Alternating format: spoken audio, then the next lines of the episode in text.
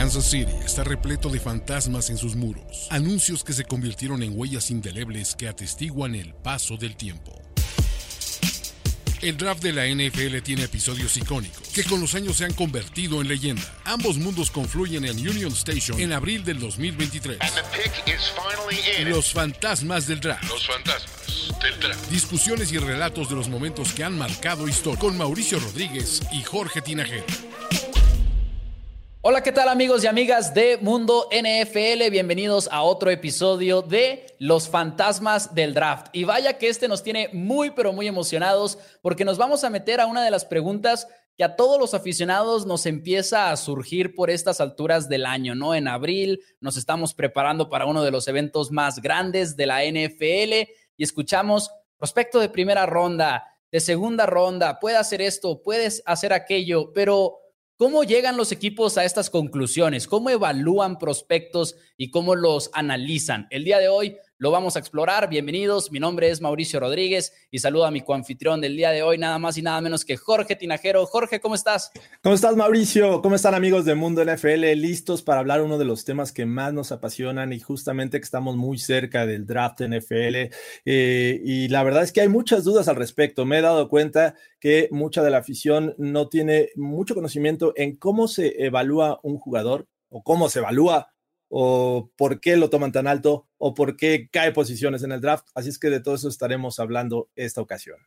Y es que, por cierto, digo, es difícil hacerlo como aficionado, como medio, como analista, porque es incluso difícil para los equipos de la liga. ¿Cuántos jugadores no se equivocan, o sea, los equipos al seleccionarlos, cuántos son aciertos en la última ronda porque lo hicieron nada más por una habilidad que tenía el jugador y luego resulta que sí funcionó en la NFL. Entonces, yo creo que eso es lo primero que podemos poner en la mesa, el tema de que es muy difícil evaluar prospectos, porque de entrada los estás viendo en universidad compitiendo contra un nivel de competencia que es significativamente menor al que van a tener en la NFL y luego es difícil como que comparar, ok, le fue bien contra un jugador que no es tan bueno, pero si se enfrenta a un jugador de primer nivel, ahí sí va a batallar. Todo eso es difícil y por eso hoy creo que lo podemos desmenuzar en muchos niveles. La parte del análisis físico del jugador, la parte de cómo encaja con el equipo. Vamos a entrar ahí un poquito a cómo se ve más o menos una tabla de evaluación de uno de los equipos de la NFL. Vamos a ver un poquito de todo el día de hoy. Yo creo que hay que empezar por el tema físico analizar a un jugador por el atleta que es. Es correcto. Me parece que es importante conocer primero eh, las capacidades físicas y atléticas del jugador en cuestión. Eh, es decir, qué tan rápido puede correr, qué tan alto puede saltar, eh, cómo se eh, mueve en ciertas situaciones, cambios de dirección, eh, hasta incluso cuánto peso puede cargar, porque bueno, también la fuerza física se evalúa porque hay posiciones que demandan mucho de esto, como hablando de los linieros ofensivos, linieros defensivos, linebackers, running backs, y creo que todo, todo esto se tiene que evaluar. Y por eso hasta existe un evento que es muy conocido y ustedes habrán escuchado de él, que es el NFL Scouting Combine, ¿no?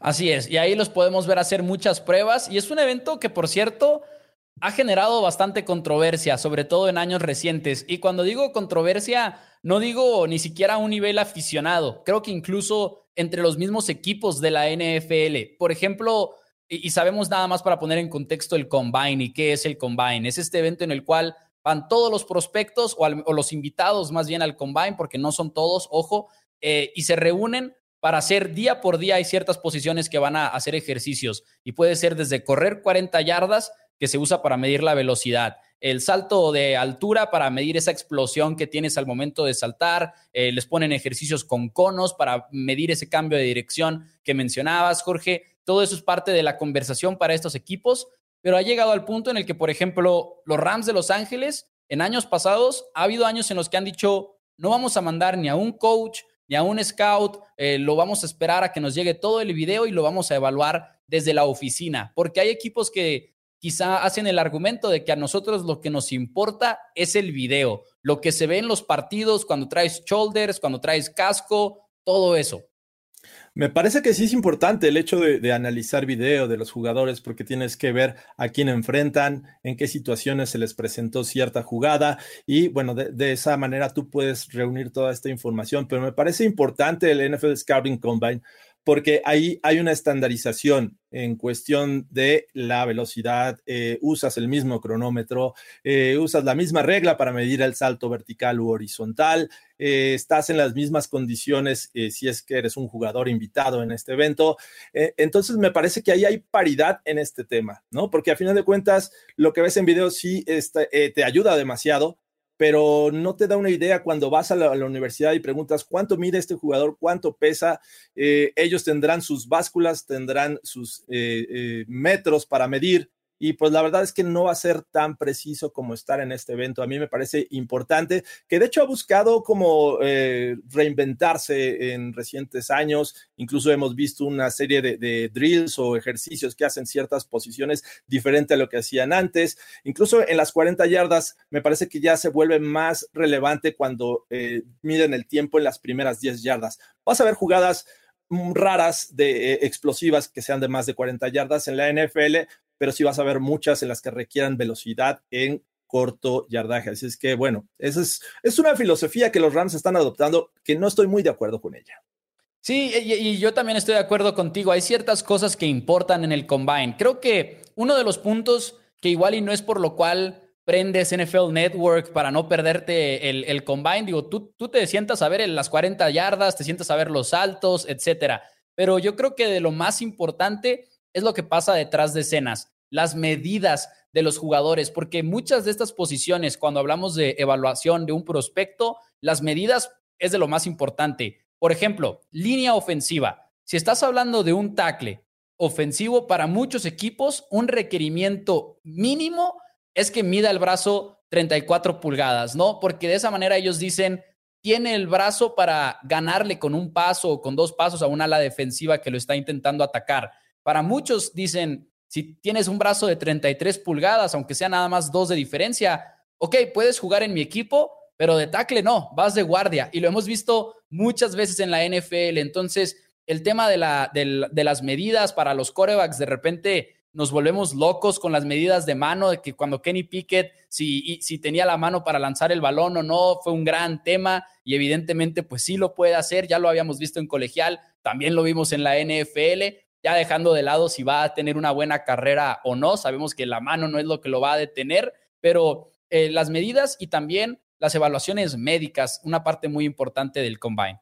Sí, complementando esto que mencionas de los tackles, es, importante junto con la fuerza esta extensión de brazos, porque a final de cuentas, cuando llega un eh, pass rusher, este jugador que suele presionar al coreback desde el exterior de la línea, eh, me parece que es importante ponerle las manos con fuerza en el pecho. Si tienes esa capacidad como liniero ofensivo, me parece que estás del otro lado y puedes eh, mermar el embate de, de este jugador defensivo. Así es que por eso son justo las medidas. Me parece que le das un punto clave. Y el otro también, creo que la evaluación médica. Hay jugadores que ya llevan muchos años jugando este deporte, sabemos que el contacto de repente te merma, te causa lesiones y bueno, hay que saber cómo está el jugador, qué es lo que el equipo del NFL en turno va a seleccionar, porque definitivamente hay riesgos y estos riesgos son historiales de lesiones. Se te ha roto la rodilla, te has lastimado el, el hombro, me parece importante que los equipos conozcan esto para, pues, eh,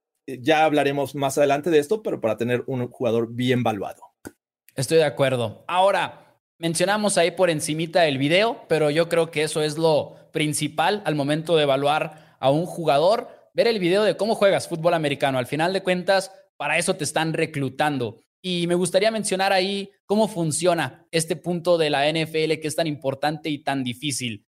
Se evalúan todo tipo de características, les podemos llamar. Y hay ciertas características que son las mismas para muchos de estos jugadores, sin importar la posición que juegues. Es decir, estas características las vas a buscar en un cornerback, como en un liniero ofensivo, como en un coreback. Y estamos hablando de habilidad atlética en general, en la cual puede importar mucho todo lo que mencionamos del combine. Estamos hablando del procesamiento mental de una jugada, qué tan rápido interpretas lo que está pasando en el terreno de juego, estamos hablando de tu competitividad, eh, si de plano en el tercer cuarto te rindes o no, o si sigues jugando con la misma intensidad, ese tipo de cosas. Pero también le podemos agregar el tema de las características específicas de posición. Para un cornerback, cómo juega cobertura de zona, cómo juega cobertura personal. Para un receptor, cómo corre las rutas y cómo pelea por el balón. Entonces, cuando hablamos de evaluar a un prospecto, es, siento yo, características generales que aplican para todos, universales, creo es una buena palabra para esto, y específicas de posición. Y continuando con el tema de los pass rushers que hablaba hace un momento, eh, ¿qué tan bueno es un pass rusher viendo su video? ¿A quién está enfrentando? Si siempre está tratando de ganar por velocidad eh, por el exterior o si trata de siempre eh, con fuerza ganar al rival. Me parece que cuando solamente ocupan una técnica, empiezas a dudar si realmente tienen la capacidad para emplear otras, porque entonces tienes un jugador un poco limitado. Ahora, ¿a quién le está ganando? cómo es ese jugador al que está venciendo o realmente no puede contra jugadores que están valuados eh, no tan alto. Me parece importante ver el video y ya mencionabas el tema de cornerbacks, así hay en cualquier posición. Y creo que es importante también de repente hablar de corebacks, ¿no? ¿Qué tan bueno es en la bolsa de protección? ¿Cómo es su brazo? ¿Es preciso? ¿Qué tipo de envíos puede hacer este coreback? Eh, ¿Puede eh, soltar el brazo más de 60 yardas? Y creo que todo eso te da una idea al video y lo empiezas a complementar con todas estas mediciones que estábamos hablando hace un momento.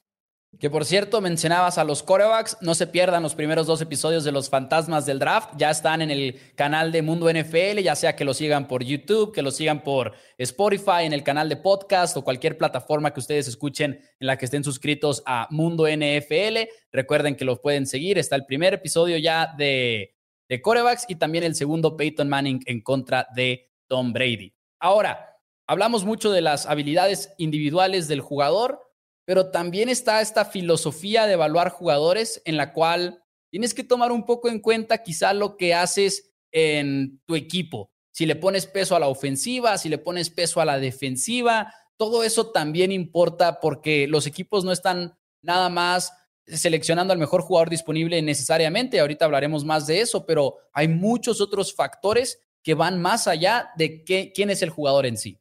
La filosofía está muy ligada al staff de coacheo, principalmente el head coach, ¿no? Hacia dónde quiere llevar este equipo. Eh, vamos a pensar un ejemplo para que eh, todos los que nos están viendo les quede un poquito más claro y es Andy Reid. Andy Reid, este head coach que eh, después de pasar largos años en Filadelfia, intentar ganar un Super Bowl, llegó a los Kansas City Chiefs y él nos está mostrando cuál es esta filosofía pues creo que le da mucho peso a la ofensiva. Y esta ofensiva eh, debe de tener muchos jugadores que ayuden a su quarterback, eh, que le ayuden en cuestión de desmarcarse muy rápido de la cobertura, que les ayuden a protegerlo mejor. Lo vimos cuando enfrentaron a los Tampa Bay Buccaneers, que la línea ofensiva dejó mucho que desear en ese juego. Bueno, Andrew Reid lo que está buscando es mejorar la línea ofensiva y tener muchos playmakers. Entonces, lo que buscas en este proceso del draft es estos jugadores que son rápidos, que dos, tres yardas hacen un corte hacia afuera o hacia adentro y que con esta agilidad pueden quitarse eh, la cobertura y al defensivo. Así es que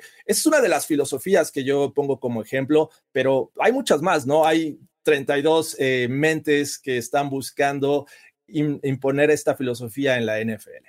Sí, y también podríamos ahí incluir, ahorita que mencionabas lo del head coach, cómo se estructura más o menos una organización en la NFL cada una tiene sus propias maneras de hacer las cosas, pero digamos que por lo general el head coach, que ya tiene su sistema, que tiene su manera de hacer las cosas, dice, por ejemplo, necesito un cornerback alto y con brazos largos. Y eso es lo que a mí me importa. Entonces es el trabajo tanto de los scouts, de los cazatalentos, de del general manager, quien es quien construye el equipo, de ir a proporcionarle al entrenador estos jugadores que está pidiendo. Por así decirlo, el coach pone el plano y el general manager y los scouts y este departamento de, personal es el que se encarga de ir a encontrar esos jugadores, ¿no? Podríamos, creo yo, describirlo más o menos de esa manera. También está el tema de equipos que saben lo importante que son las trincheras. Yo soy, a pesar de que me considero un fan joven, creo que las trincheras hacia la vieja escuela es lo que gana partidos, ¿no? En la NFL. Entonces hay equipos que eh, obviamente están con la misma filosofía y dicen, necesito línea ofensiva y necesito línea defensiva, pase lo que pase. Y no hay que olvidar también que otra de las filosofías, ya para complementar este punto, es la defensiva. Hay equipos que tradicionalmente le ponen mucho énfasis en el lado defensivo del balón. Mientras me anotes menos puntos, creo que esto me va a ayudar a ganar juegos y podemos mencionar los Steelers tradicionalmente que cuentan con buenas defensivas, sobre todo esta que les ayudó a ganar los últimos dos campeonatos de esta franquicia. Eh, bueno, los 70 no se diga y ya hablaremos más adelante de esta historia. Y bueno, eh, los Chicago Bears en su momento. Así es que estos dos los pongo como ejemplos porque buscarán jugadores que le ayuden a tener una gran defensiva. Ahora, está algo que no podemos terminar de ignorar, ¿no? O sea, ya hablamos de características, hablamos del tema de lo que haces como filosofía, etcétera, pero sí hay una distinción importante en la cual los equipos tienen que tener en cuenta que una cosa es que el jugador en colegial haya jugado en cierto esquema, por ejemplo, pero que ellos sepan, bueno, pero tiene la velocidad para funcionar en mi esquema o tiene el poder para funcionar en mi esquema también.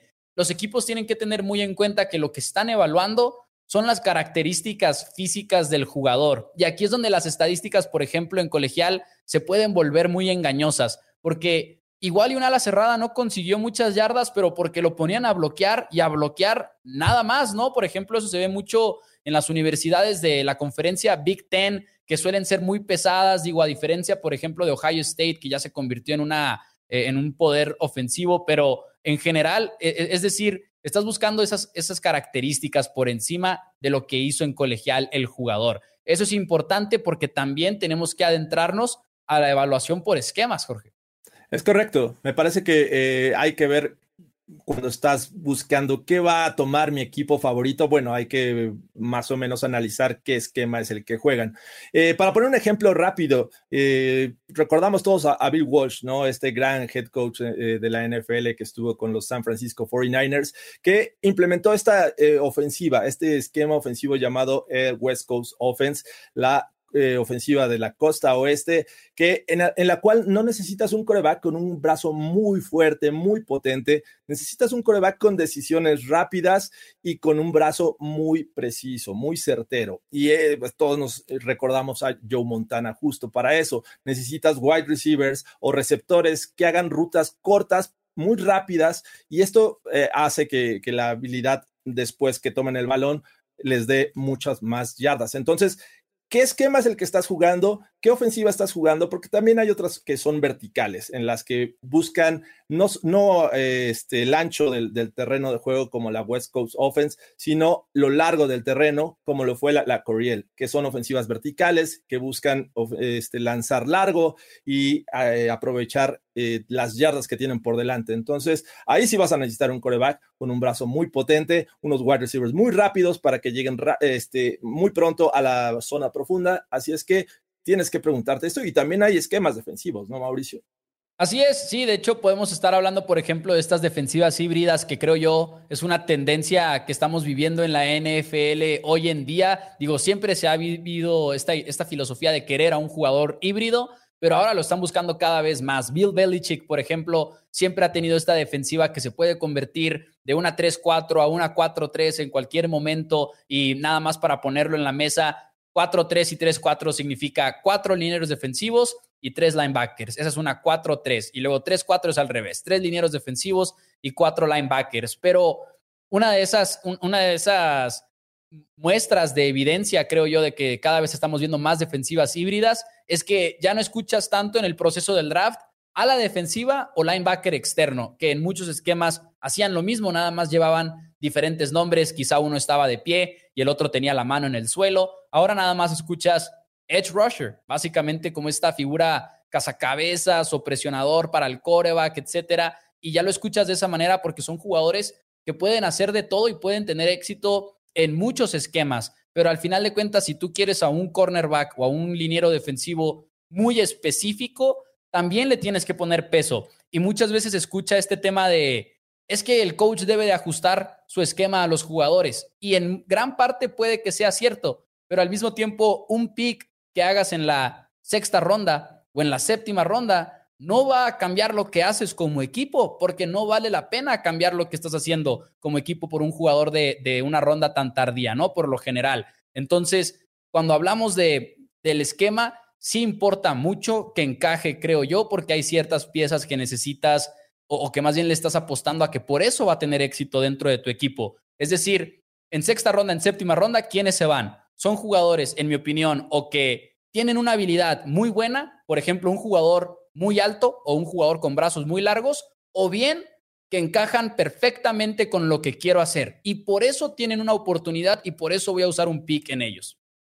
Es correcto, me parece importante esto que mencionas, eh, y que antes era totalmente distinto, ¿no? Cuando buscabas un eh, pass rusher para 4-3, era un tipo que desde eh, con la mano en el, terreno de juego podría presionar por fuera, ¿no? Este tipo de jugadores eran regularmente altos, capaces de, de enfrentar al tackle eh, ofensivo y, bueno, darle la vuelta y llegar al coreback. O en la defensiva 3-4 necesitabas un outside linebacker, lo que eh, muchas veces eh, recordamos, por ejemplo, a James Harrison de los Steelers, era un outside linebacker que eh, no era tan alto, pero tenía la capacidad y fortaleza para enfrentar a los tackles ofensivos. Entonces, en la actualidad, bien, bien dices, creo que eh, buscar ese jugador híbrido, que no son muy comunes, es lo ideal, pero me parece que eh, también los coaches han tenido que adaptar sus esquemas y en ocasiones, efectivamente, tener que eh, aplicarlo dependiendo del rival, como lo hace Bill Belichick. Y luego finalmente está la parte de evaluación en cuanto a las necesidades que, que, tiene el equipo, ¿no? Que este es uno de los debates más famosos que hay cuando arranca abril, cuando arranca esta temporada del draft de la NFL. Hay aficionados que dicen, yo quiero que mi equipo vaya por linebacker en la primera ronda, receptor en la segunda ronda, ala cerrada en la tercera ronda, y no funciona así, ¿no? Muchas veces, pero sí juega un rol importante el que necesito, porque igual y tengo que dejar ir ciertas piezas con tal de cubrir una de mis necesidades. Y de plano, no tengo línea ofensiva para mi quarterback joven, tengo que darle a alguien, sí o sí. Entonces, ahí también entra mucho eso en, este, en esta conversación que atención, el, que necesito no necesariamente implica que no tengo ese jugador en este momento en mi roster. Hablemos de, la posición que me digas. A lo mejor lo que necesito es eh, eh, mejorar una posición, mejorar la línea ofensiva, mejorar mi cuerpo de linebackers. Entonces, tengo linebackers, pero a lo mejor el jugador que estoy, eh, es, es mi objetivo en este draft es mejor de lo que tengo en el roster. Entonces ahí es cuando de repente dices, oye, pero no necesitabas linebackers, tenías a tal y a cual y, y fuiste por linebacker. Sí, pero a lo mejor en este momento ya con este jugador que agregas en el draft, porque así lo, lo habías evaluado, me parece que era este, importante y mejoras y tienes ahí cubierta otra necesidad que tenías en mente. O igual y le queda un año de contrato a mi veterano y sabes que ya estoy pensando en la próxima temporada también. Entonces, eso ahí también es un tema, ¿no? O incluso algo tan sencillo que queremos que todos sean estrellas, que todos sean titulares, pero los equipos también necesitan un banca. Entonces, si estás hablando en la cuarta ronda, en la quinta ronda, también eso importa, ¿no? O sea, necesito jugadores bancas en mi equipo. Jugadores que también son conocidos como de rotación, o sea, que, claro. que, por ejemplo, tackles defensivos que te sirvan para detener el juego terrestre en jugadas que tú estás esperando que el rival eh, acarree el balón, eh, o eh, cornerbacks en situaciones de pase en las que el rival te presente cuatro receptores. Entonces ahí sí necesitas más, más gente. Entonces, sí, me parece importante y qué bueno que tocas ese tema. El, la, las finanzas importan también en el draft. Sí. Creo que cuando estás eh, buscando seleccionar, a veces dices, no necesito un jugador que en, en tres, cuatro años me, está, me va a pedir una renovación de contrato porque no voy a tener para pagarle, me metes en problemas. Entonces, sí, creo que las finanzas también es importante en este proceso de evaluación en el draft.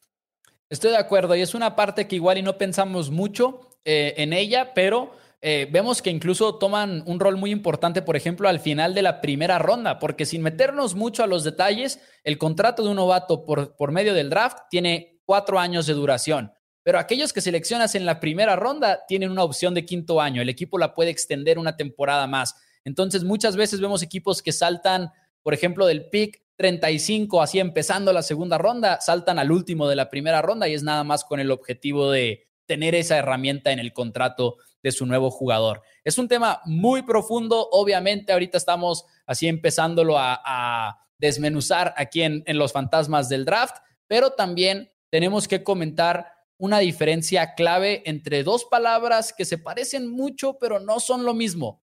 Evaluación de un jugador y la evaluación.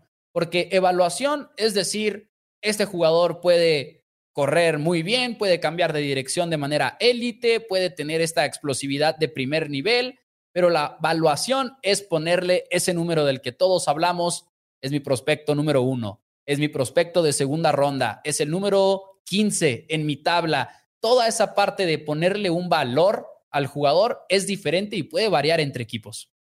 Definitivamente, creo que es por eso que cuando suceden estas elecciones sorpresivas, que algunos los conocen como rich, es decir, que piensan que un jugador fue tomado muy alto en el draft, eh, es porque los equipos no coinciden en esta evaluación la evaluación te la genera la evaluación que hiciste del jugador. Y si tú dices, este tiene calificación de 9 y este de 8, tengo disponible el de 9, pues obviamente a ese voy a tomar.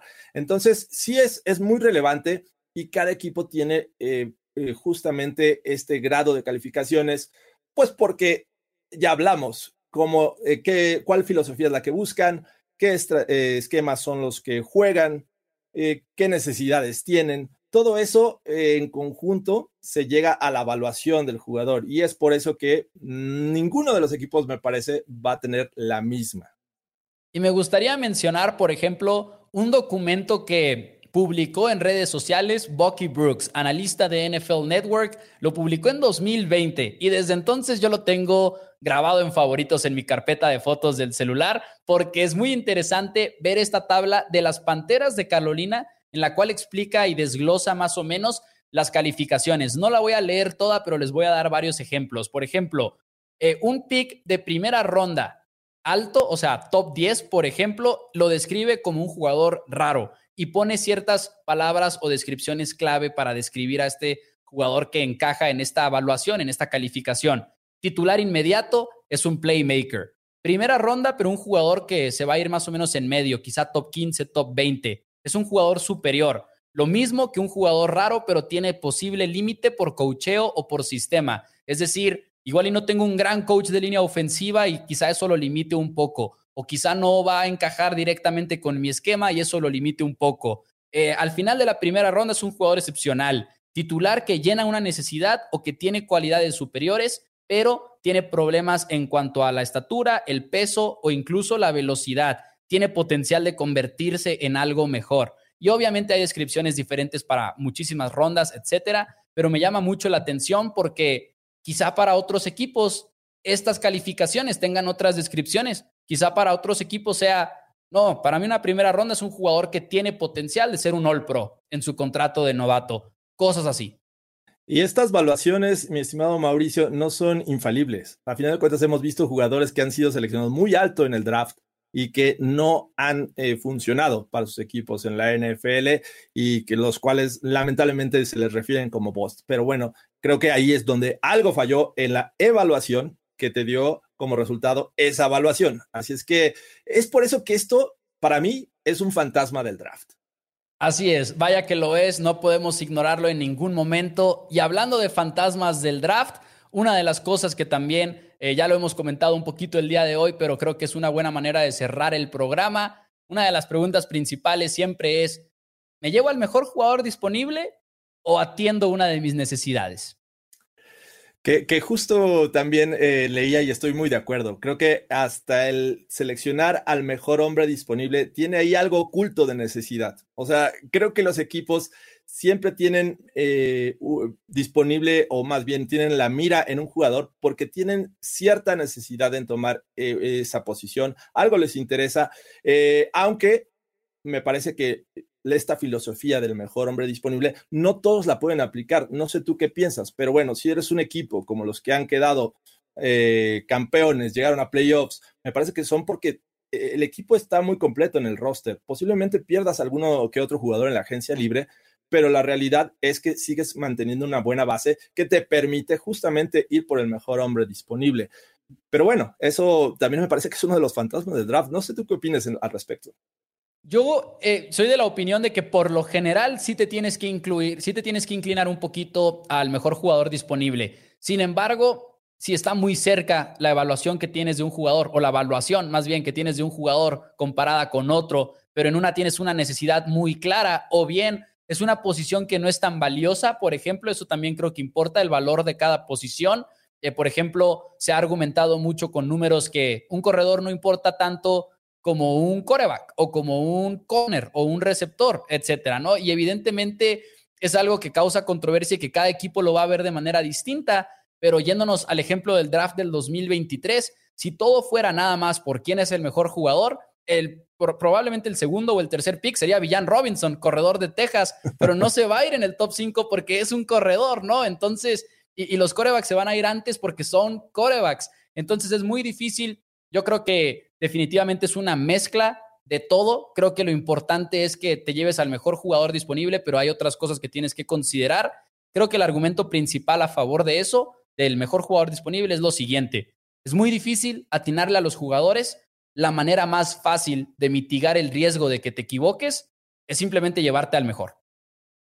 Eh, sí, estoy, estoy de acuerdo en ese sentido. Me parece que te lo tienes que llevar, por ejemplo, digamos, eh, los Lions están ahí esperando un cornerback, pero si de repente ves que les cae el mejor talento disponible porque los de arriba escogieron coreback y que no precisamente era el mejor talento, lo tienes que tomar y te va a sumar a final de cuentas, ¿no? Ya, ya verás qué, ajustes haces en el roster más adelante en el draft, pero me parece que estoy de acuerdo en esta filosofía al final que ya, ya me convenciste, mi estimado Mauricio. No, pero, pero por ejemplo, agregando un poquito a lo que decía, sí creo que no todos los equipos tienen el lujo de llevarse al mejor jugador disponible, porque si yo nada más tengo un buen liniero ofensivo, te aseguro que voy a agarrar línea ofensiva. O sea, no, no me importa lo demás. Si nada más tengo un buen liniero ofensivo, yo voy a ese draft a conseguir otro tackle o algo para poder ahí estabilizar un poquito la cosa. Es correcto. Sí, sobre todo los de arriba, ¿no? Los que seleccionan primero, me parece. Exacto, pues ahí están los fantasmas del draft al momento de evaluar prospectos. Sabemos que es una conversación un poquito analítica quizá, pero creo que es una de las preguntas que vive en la mente de todos los aficionados en estas alturas del calendario de la liga, porque dices, ¿a qué se refieren con todos estos, términos de que si es de primera ronda, que si es de segunda? Creo que eh, hoy lo pudimos explorar muy bien, pero Jorge, algo que quieras agregar, ya estamos por despedirnos. Muchas gracias amigos a todos los que estuvieron viendo este video y escuchando este podcast. Eh, ojalá haya sido de, de, mucha utilidad y si tienen algunas preguntas, déjanlo aquí en los comentarios y con gusto las atenderemos. Así es, muchísimas gracias. Asegúrense de compartir el programa también y nosotros nos vemos en la próxima edición de Los Fantasmas del Draft. Esto fue Los Fantasmas del Draft. Los Fantasmas del Draft. Conducción y guion, Jorge Tinajero y Mauricio Rodríguez. Producción y diseño de audio, Antonio Sempere. Productores ejecutivos, Luis Obregón y Alejandro Cabrera. Una producción de primero y diez para Mundo NFL.